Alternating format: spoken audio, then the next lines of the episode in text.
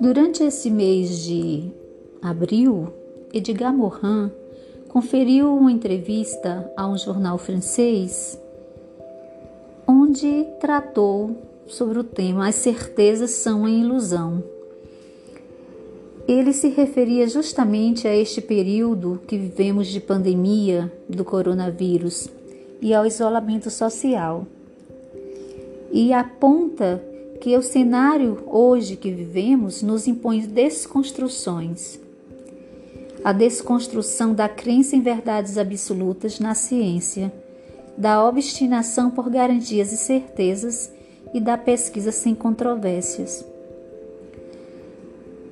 Aponta em sua, em sua entrevista que somos obrigados a encarar essas incertezas mas que podemos abraçar a certeza dos fatos que acompanhamos diariamente, o despertar da solidariedade, a oportunidade de reforçar a consciência das verdades humanas que fazem a qualidade de vida, como o amor, a amizade, a comunhão e a solidariedade entre as pessoas. Interessante que ele também, em sua entrevista, marca que o mundo científico já conhecia fortes controvérsias na época do surgimento da AIDS nos anos 80.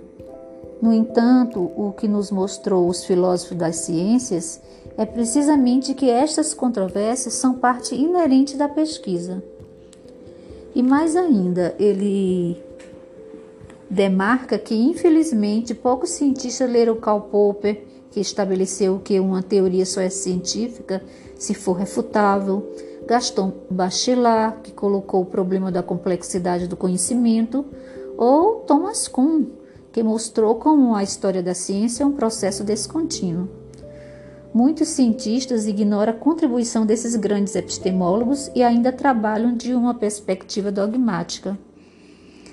E, ao ser perguntado sobre a crise atual provavelmente modificará essa visão da ciência, Mohan responde: Não posso prever, mas espero que sirva para revelar o quanto a ciência é mais complexa do que gostaríamos de acreditar.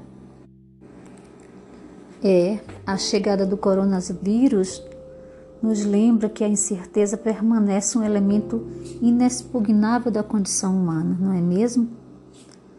Todo o seguro social em que você pode se inscrever, nunca poderá garantir que você não ficará doente ou será feliz em sua casa. Mas eu gosto de destacar aqui a frase que Mohan demarca fortemente.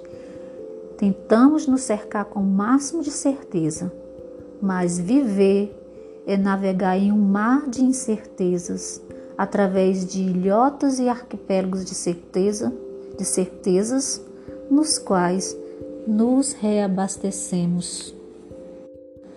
E neste dia 24 de abril de 2020, depois de tantos episódios vividos aqui no Brasil, tanto em relação à vida política do nosso país, à vida nossa de cada dia e ao isolamento social, me, me veio aqui um sentimento de uma canção que se chama Me Curar de Mim, que tem uma letra muito forte, é de uma jovem recifense, bailarina, cantora, compositora,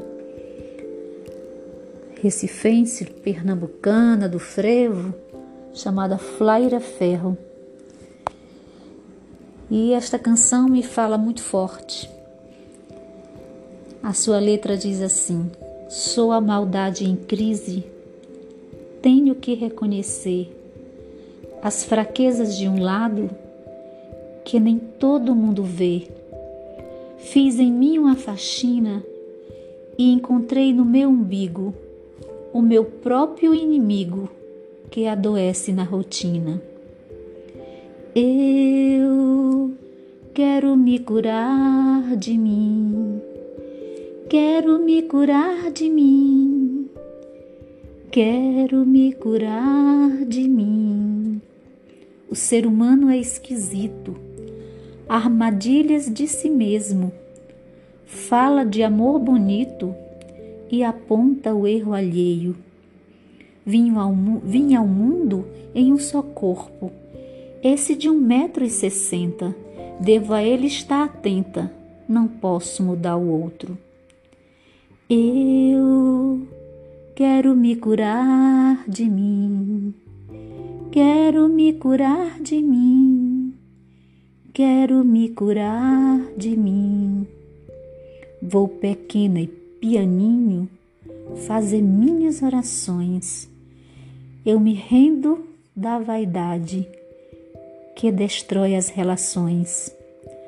Para me encher do que importa, Preciso me esvaziar, minhas feras encarar, me reconhecer hipócrita.